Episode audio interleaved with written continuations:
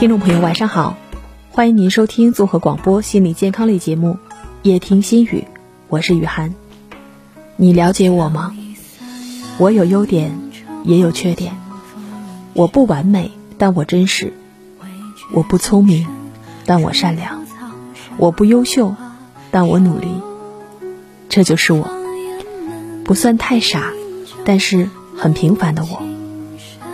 做人，我直来直去。从不喜欢勾心斗角，不喜欢耍心眼儿，凡事也不想过多的计较，也不过分纠结。待人，我真心实意，不巴结谁，也从不懂得虚伪奉迎。无论是做人还是做事，我都遵从本心，坦坦荡荡。我不聪明，但也不傻，不会八面玲珑，也不喜欢处心积虑。很多事不是看不明白，只是不想说而已。话到嘴边留半句，事到临头让三分。因为我相信，与人为善，也是与己为善。人生难得糊涂，相互猜忌，相互算计，不累吗？凡事看开看透，才是最好的活法。我不优秀，但很努力。我知道耕耘就会有收获，努力才会有希望。有句话我一直记在心底：只有承担起旅途风雨，才能最终守得住彩虹满天。想一想，谁不是一边忍受着现实的刁难，一边咬紧牙关用力坚持？虽然有时很辛苦，也很累，感觉心力交瘁，可还是相信努力。就会有结果。这就是我，对真心实意的朋友掏心掏肺，对虚情假意的人保持距离，不讨好每一份冷漠的嘴脸，更不会辜负每一份真心实意的感情。很多时候也感到迷茫，有过焦虑，也会失落，甚至孤独。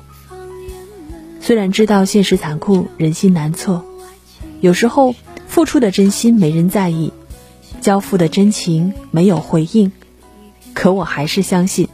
上天会善待善良的人。我的真，总有人会懂得，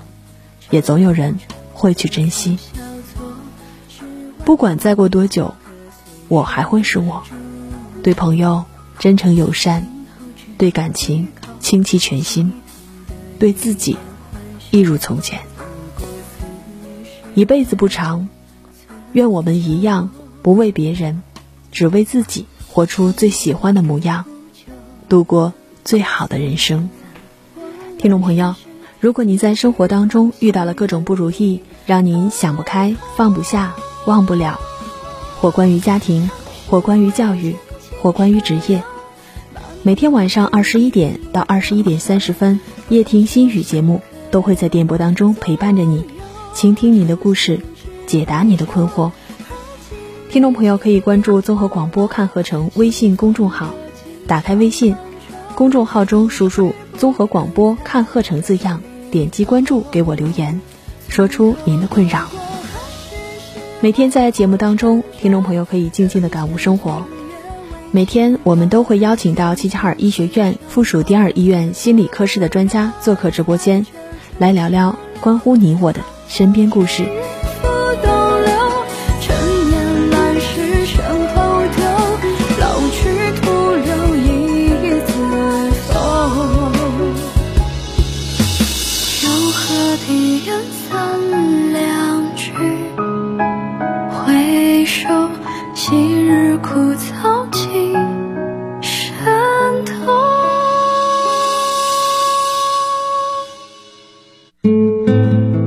刘万强，主治医师，二零零七年毕业于齐齐哈尔医学院精神卫生专业，二零一六年北京大学进修，二零一八年暨南大学进修，二零一九年上海交通大学进修，目前为齐齐哈尔市心理学会理事、齐齐哈尔精神医学会理事，擅长精神科常见病及多发病的诊治，儿童青少年精神科疾病的诊断及治疗。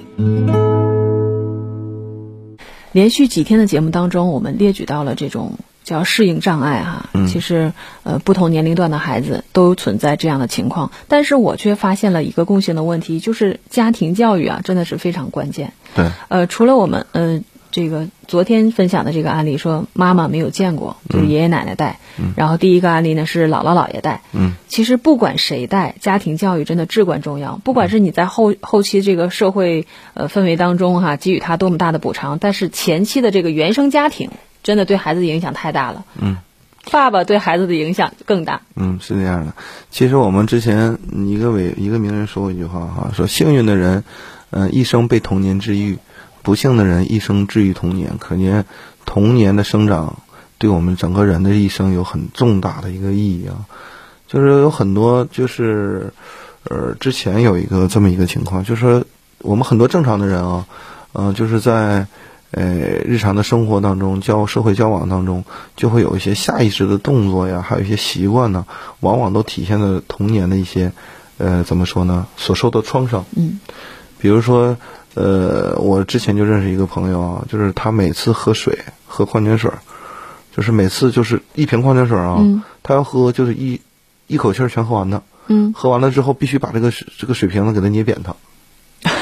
啊，必须捏扁强迫症啊。哦，就是捏扁了之后把盖儿拧上，就是把它规规矩矩的扔到垃圾堆里去。嗯啊，这个时候他就说，他小的时候可能有一次就是因为喝水啊，这个因为小孩儿嘛，我们都知道啊，他小的时候喝水一下洒到就这个整个身身上了，之后让他这个当时他说的是他奶奶是他姥姥，我有点想不起来了啊，就是给他一顿揍，所以从那以后，他每次喝水的时候他就非常注意，嗯第一水不能洒，第二个是喝如果是瓶装的，他必须要处理好。如果是用缸子或者什么呢，就是必须得摆成规规整整，而且你喝下去多少水，你还得补上多少水。嗯这个我就不知道是习惯还是一个是什么了啊。这个后期我们就没有定义它，我只是举这个简单的例子。我们也说了，这个每个人成长的时候，这个父亲和母亲的这个角色是重中之重啊。但是我们都知道，大部分的母母亲呢，嗯、都是非常非常合格的，母爱也是非常非常伟大的。呃，当然，极个别的情况下，可能女性角色、母亲这个角色有缺失啊，我们不不不予探讨。我们说的是这种，嗯，大部分就名存实亡的父亲的一个角色啊。嗯、我们通过这几天的节目里头，我们都说了，第一期的时候我就说了，我说咱们这个孩子的父亲，我们做一个伏笔啊。呃，现在社会的呃，现在社会当中啊，男性角色和女性角色呢，在社会中承担的这个角色也好啊，承担的职责也好，越来越接近了。但是呢，我们可能中国传统文化也好，包括呃各方面的原因吧，我们男性呢往往还占据这个家庭中的主导地位。有一种这个中国传统文化叫什么“男主外，女主内”，嗯是不是？但现在女的是内外一起主，我们现在看的是这种情况。那我们说，大体上我们现代社会分这么几个情况，呃，呃，包括很多专家学者都认为对孩子的影响非常大。第一类呢，我们就说，那个就是一个吸烟的一个父亲。我们知道啊，在小女孩眼里呢，这个爸爸呢，就是，呃，他小时候的依靠，可能将来以后嫁人的一个标准。我们都说，这个妇女啊，什么小情人儿啊什么的，嗯嗯这个孩小姑娘看爸爸的眼神儿啊，都是充满了这种崇敬啊、爱意啊等等哈。所以说，他直接影响到这个孩子的婚恋观。呃，在男孩眼中呢，这个爸爸呢是他的榜样，我怎么跟你男人跟男人怎么长得更男人一些嗯哈，或者是从你那得到这个安全感，嗯，从你那得到怎么与人交往的方式等等。但是我们说有很多这个男性患者抽烟，嗯，在这里头呢，其实我做的也非常不好，我也是这样的。呃，抽烟我们说了，首先是从生理上，我们都知道每一颗烟也燃烧的时候有一些什么，呃，有害物质啊等等，在这里头咱们就不科普了。但是他对孩子的一个成长，就认为，比如说男孩就认为，哦，这男人长大以后是要抽烟的，嗯呃，当然它有有有害物质啊、二手烟呢等等，这家人都会吸哈。这一个，呃，对于女孩来讲呢，啊，抽烟的男人好好有魅力啊，好帅啊，就有一种误区。如果真是说是长大以后，烟草这个地方，我们说对生理的这个影响，我们其次，它还有可能会诱发一些其他的这个活性物质的成瘾，嗯比如说呃毒品一类的，呃兴奋使人兴奋的一类的东西，这是对我们说对这个孩子的呃不好的一个一个方式。当然，也有很多女孩儿，呃和男孩儿呢是相反的。比如说抽烟酗酒的这个父亲，有的这个女孩儿就长大了以后，我找男朋友的标准就是不抽烟不喝酒对，啊，就是特别的这个反感。他如果这样的话，比如说他的同事当中有吸烟的，嗯或者有喝酒的，而且充满敌意的那种，充满敌意，非常非常不好反。对。是不是？我们这是，呃，这个这个男男孩呢，可能也是，比如说这个他父亲从小就酗酒，或者是吸吸烟，吸烟可能差点，尤其酗酒，就吸烟酗酒的父亲嘛，这个酗酒了之后啊，特别讨厌，特别抵触，或者呢，他就是成为另一个，就是你喝我也喝，嗯，这个我们老百姓呢说什么就是随根了哈。他要么就模仿，要么就抵触。对对对，所以说我们说抽烟酗酒的这个父亲呢，对这个儿童，嗯，儿童吧，所有的儿童来说，成长他就是起到了一些这个不特，就是不好的一些影响。嗯，我们说的吸烟和酗酒，这个这是第一种我们说的常见的这种父亲。第二种呢，我们说这个控制欲过强的爸爸，就是有有有数据统计啊，表明就是百分之八十的男性都是大男子主义。嗯大男子主义，就是无论啥事儿都是我说了算，不尊重孩子的想法，不尊重家人、妻子、其他人的想法，就我说咋的就咋地，就剥夺孩子自我表现和发和和那个呃自发表自我看法的机会，那个机会，让孩子产生我不会、我不行、我不好、我我啥都不是的这种想法，导致孩子自我怀疑、性格懦弱，控制欲太强的爸爸会会过于威严。其实这个过于威严吧，无形当中给孩子一种压力。呃，孩子这个亲子关系啊出现这个呃不良，就包括父子什么独裁呀、等等，就是有好多生活当中的一些不自信的孩子，你能够看到这个父亲或者是个别的那种强势的母亲的影子嗯对，啊，他不管做什么，他都会说：“你看你什么都不行，我在小的时候我怎么怎么样。”嗯，然后孩子比如说有一点进步，他也看不到，就不是那种鼓励式的教育，嗯。而是那种打压式的，然后通过打压孩子来抬高自己的权威和威信。对对，很多人都是这样的控制欲。呃，在这里跟大家分享一个病例啊，就是一个二十九岁的一个男性，嗯、他呢就是说目前从事这个呃我们说叫销售职业哈，每个月的月收入大概是在两万到三万左右。嗯，其实，在我们这个地区来就说很高了。很高了啊。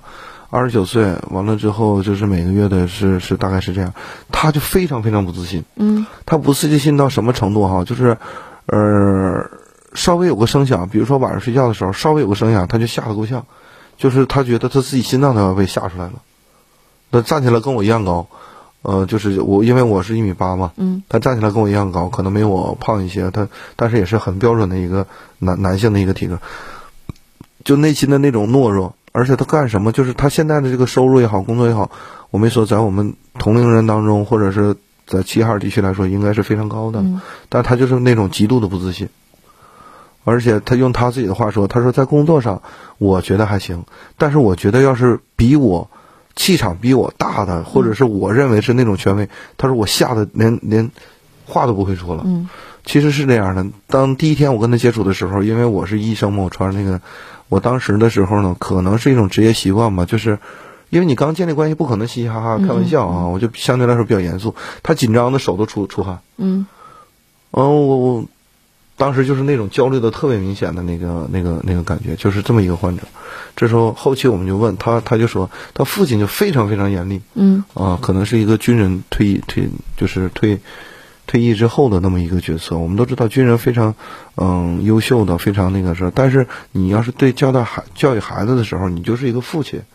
你你不可能说是那种把部队的那种军事化管理哈，对带到完完全全的带到家庭当中，这也是不可取的。对对对对，这是我们说的控制欲过强的。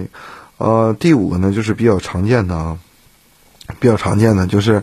呃，我们之前节目当中也说了，就是手机不离手的父亲，手机、电脑、平板这个不离手的父亲，很多这个男性，嗯、说啊，我上班累一天了，回家我休息休息，我看会儿手机呀、嗯、我是玩会儿电脑啊，我是看会儿这个，整会儿那个。当孩子想让你跟他陪他玩的时候呢，你这边啊，我有工作，我就、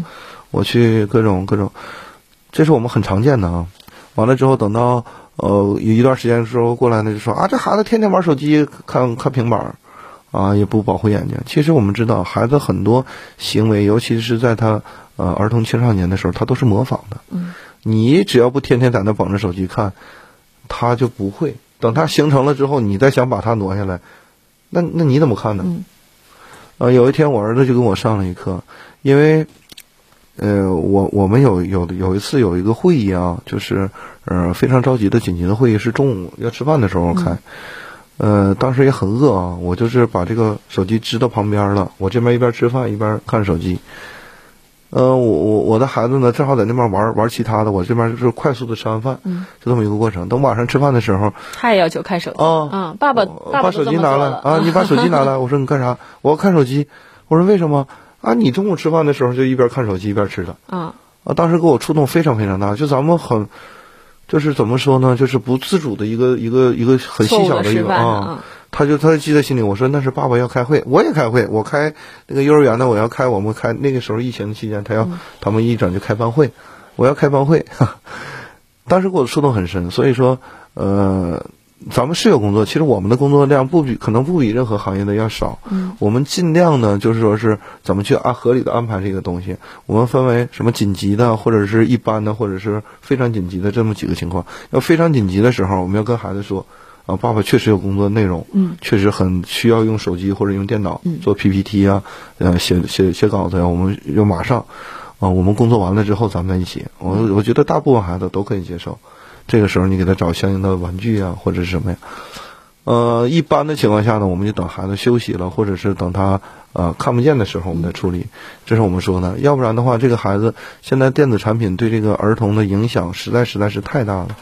呃，现在他就是如果说是三四岁、四五岁的时候形成迷恋了之后，等到进入了小学或者是初中之后，对这种什么网络成瘾呢，我们之前说的也是影响很大的。就是有好多孩子。嗯，包括我们在诊室里面接触到那种网络成瘾的孩子，家长还要费心费力的带到医院去，带到我们科室去，还来给他就是戒掉，强制性的那种，给他转移注意力啊，多运动啊等等，我们会呃想出很多的高招来应对哈。但如果你从小就给他养成这样的一个好的习惯啊，比如说你家长在家里面你多看看书，或者是多做一些手工啊，哪怕是多劳动，都会给孩子一个正确的示范，就是我们生活不是那种依附于手机的状态。对，其实以前手机是我们的一个，就是你看我们上大学的时候，就是手机可能逐渐逐渐普及了。那个时候我们只是一种通讯工具，嗯啊，联系啊，呃打电话有事儿啊，或者是呃有个通知啊等等哈。现在逐渐逐渐，我发现我们的整个的衣食住行啊，好像跟手机完全都离不开了。啊。当然，这是一个社会的进步，进步呢只适合于我们成年人，真正的适合我们成年人吗？我也画问号。说实话，有很多这个手机是很方便了，比如说有些疾病啊，我们患者来了之后就说，嗯、他会掌握很多，有的时候这种专业的术语哈，他都能能够掌握得到，就不是说这个平时交流当中有的，你一一看就是他百度过了，是吧？对对，有的时候说啊，百度上这么说的，我说百度上这么说，我说医院为什么没有黄呢？因为它这个电脑的东西，它是很很程序化，它没有是根据个体的这个情况。啊，当然这个我们有点扯远了，就是说手机和电子产品对我们的影响，这是这是另一种爸爸。我们当然说接下来还有一些啊，还有一些就是说是暴躁的爸爸。这个在这两天呢，这个节目当中，我们也陆续的说这个孩子出现了问题。我们也说了，尤其第二天那个孩子也是他父亲对他的进行一个女孩嗯打了之后，这孩子哭。呃，第一个呢，就是他父亲没在他身边，在南方打工，嗯没有这个陪伴。嗯啊，我们说了，呃，最后呢，这个父亲其实也很简单粗暴的。我们说很多男性男性朋友啊，都是，呃，都都有脾气啊。我尤其我们东北人脾气都很火爆，包括我自己也是，有的时候控制不住。但是你要想想明白一点啊，你是在养孩子，你不是在在跟他发泄什么。他不懂，他不会是很正常的。你说让一个三四岁的小孩儿，你让他懂这么多，他他会一遍遍的问你：“爸爸，这是什么？这是什么？”嗯我没有耐心，这是我们自己的孩子。当然，这不能要求每个呃家长都是说是每天都有这样，但是你要尽力的去做。孩子不是你的附属品，他不是你情感的宣泄口，嗯，他不是你的垃圾桶。这是我们说的暴躁的父亲。当然，我们还说了呢，就是毫无诚信的爸爸，这个我们也很。嗯，也很常见，就是十岁以前，记住啊，孩子十岁以前，这个爸爸就是他眼中的天，说话是算数算话的那种。有很多家长，那个爸爸啊，这孩子你好好，你好好的，明天爸爸怎么的怎么样，给你买，给你买好吃的，买好玩具，或者带你出去玩。今天作业赶紧写完，明天啊爸爸带你去游乐场。对对，很多都是这样的呃答应。你记住，你做不到的时候，你千万不要答应，尤其对孩子，别人我不管。你如果一次撒谎，两次撒谎，久而久之的时候，孩子就知道哦，我说出去的话原来可以不用负责的。嗯，这是很关键的。有的时候呢，你可以跟他说，你要跟他讲明白。比如说，我我我今天我要给你那个呃买一个玩具回来，买个玩具车。下班了，无论是什么情况下，你要把这个你的承诺达到。即便是比如说真的有什么特殊的情况，你没有做到，嗯，也一定要给孩子做出一个合理的解释。对，因为他可能你早上上班的时候，你你答应给他买台车，他可能盼了一天了。嗯嗯。你下班了，你忘了，或者是怎么样了？你回家，孩子。那种充满期待的那眼神，但是你是他的天呐，你说话算话的呀！你突然间一下子出现这种情况，你就想嘛，一次两次，这个一次，我估计这个孩子就可能就是受到的冲击就比较大。嗯，啊，这个孩子，这是我们说没有诚信的爸爸。最后一个呢是不见呃不是倒数第二个呢，第二名呢就是呃不见人影的爸爸。就这个爸爸，呃，怎么说呢？哼。我们前两天讲的第一个节目呢当中就说，他这个父亲呢就是一直在南方打工。嗯，在南方打工呢，就是这就基本上属于不见人影，是吧？啊，对。还有哦，在两三个月前我做的一期节目当中说的那个患者的一个父亲，就是天天忙，早上起来，呃，可能五六点钟吃完早饭就去上班了，晚上这个十点左右回来的。那回来的时候，可能孩子都已经睡了啊。第二天早上，可能就是说吃饭的时候，可能说一句话、两句话，就整个一天都不见人影。嗯，就那个孩子，我印象也很深。嗯，当然他现在状态很好，已经上学了啊。这父亲急于进。我们之前说了，就是我们男人也好，女人也好，就是每天的这个努力工作，是为了孩子和家人得到更好的这个生活条件。嗯，我们指的生活条件是物质方面的。但是一定不要忽略这个精神层面的，嗯，因为这个方面造成的影响，它会影响很长很长时间，或者是一辈子影响的。嗯，这是一个，最后一个呢，其实这个就是我们说的很常见的一个，就是呃，有没有爱的这个父亲，嗯，最关键的，他这个爱呢，表现在对母亲的身上，就对孩子母亲，就是对自己的爱人的身上。如果这个爸爸呢特别爱自己的妈妈呢，这个孩子就会体现到啊，这个可能就是这个夫妻之间的爱啊，或者是呃什么样的爱，他就会懂得去尊重和爱护这个女性。有很多这个呃，尤其从中年男性啊，对女性的这个各种不尊重啊，或者是没有那个不像一开始谈恋爱的时候，或者是刚结婚初期的时候那种，嗯，就是各种各。各种嫌弃吧，开始了。我们说中年夫妻的这种各种嫌弃，一旦出现这个孩子要看到了之后，他就觉得就会对对他的婚姻观也好，或者对于他其他的各个方面产生很强烈的冲击和影响。所以我们说在这里给大家一个建议啊，就是说是作为女孩子，你要想选男朋友或选老公的话，哈，给大家一个建议，你看看。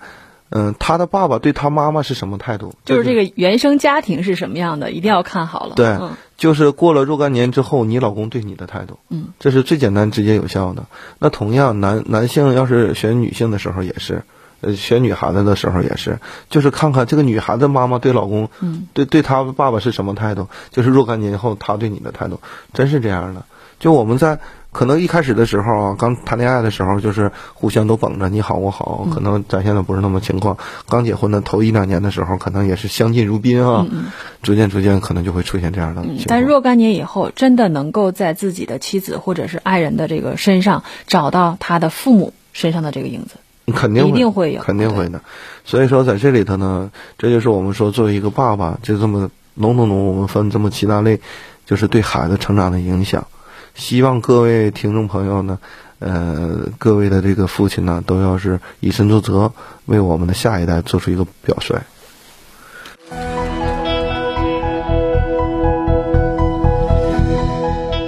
听众朋友，今天的夜听心语就到这里，您可以在综合广播微信公众号给我留言，讲述你的心情故事，收听往期节目，晚安。我故意视而不见你外套上。有他的发，他应该非常听你的话，他应该会顺着你的步伐，乖乖的待在家，静静的守着电话。我已剪断我的发，剪断了牵挂，剪一地步被爱的分岔，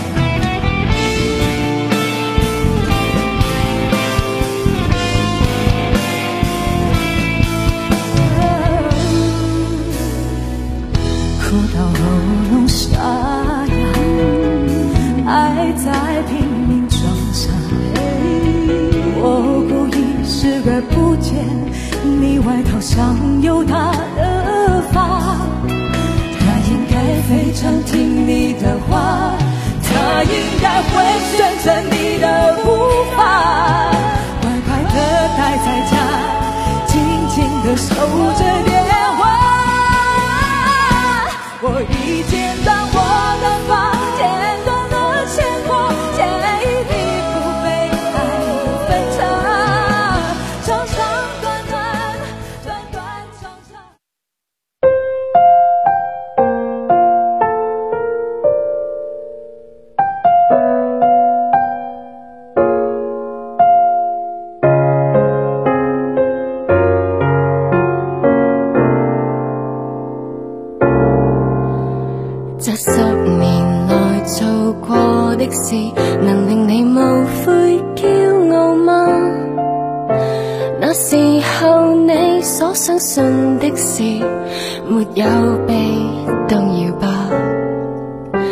對象和緣分已出現，成就也還算不賴嗎？旅途上你增添了經歷，又有讓稜角消失嗎？軟弱嗎？你成熟了，不會失去格調吧？當初堅持在吗？刀锋不会磨钝了吧？老练吗？你情愿变得聪明而不冲动吗？但变成暴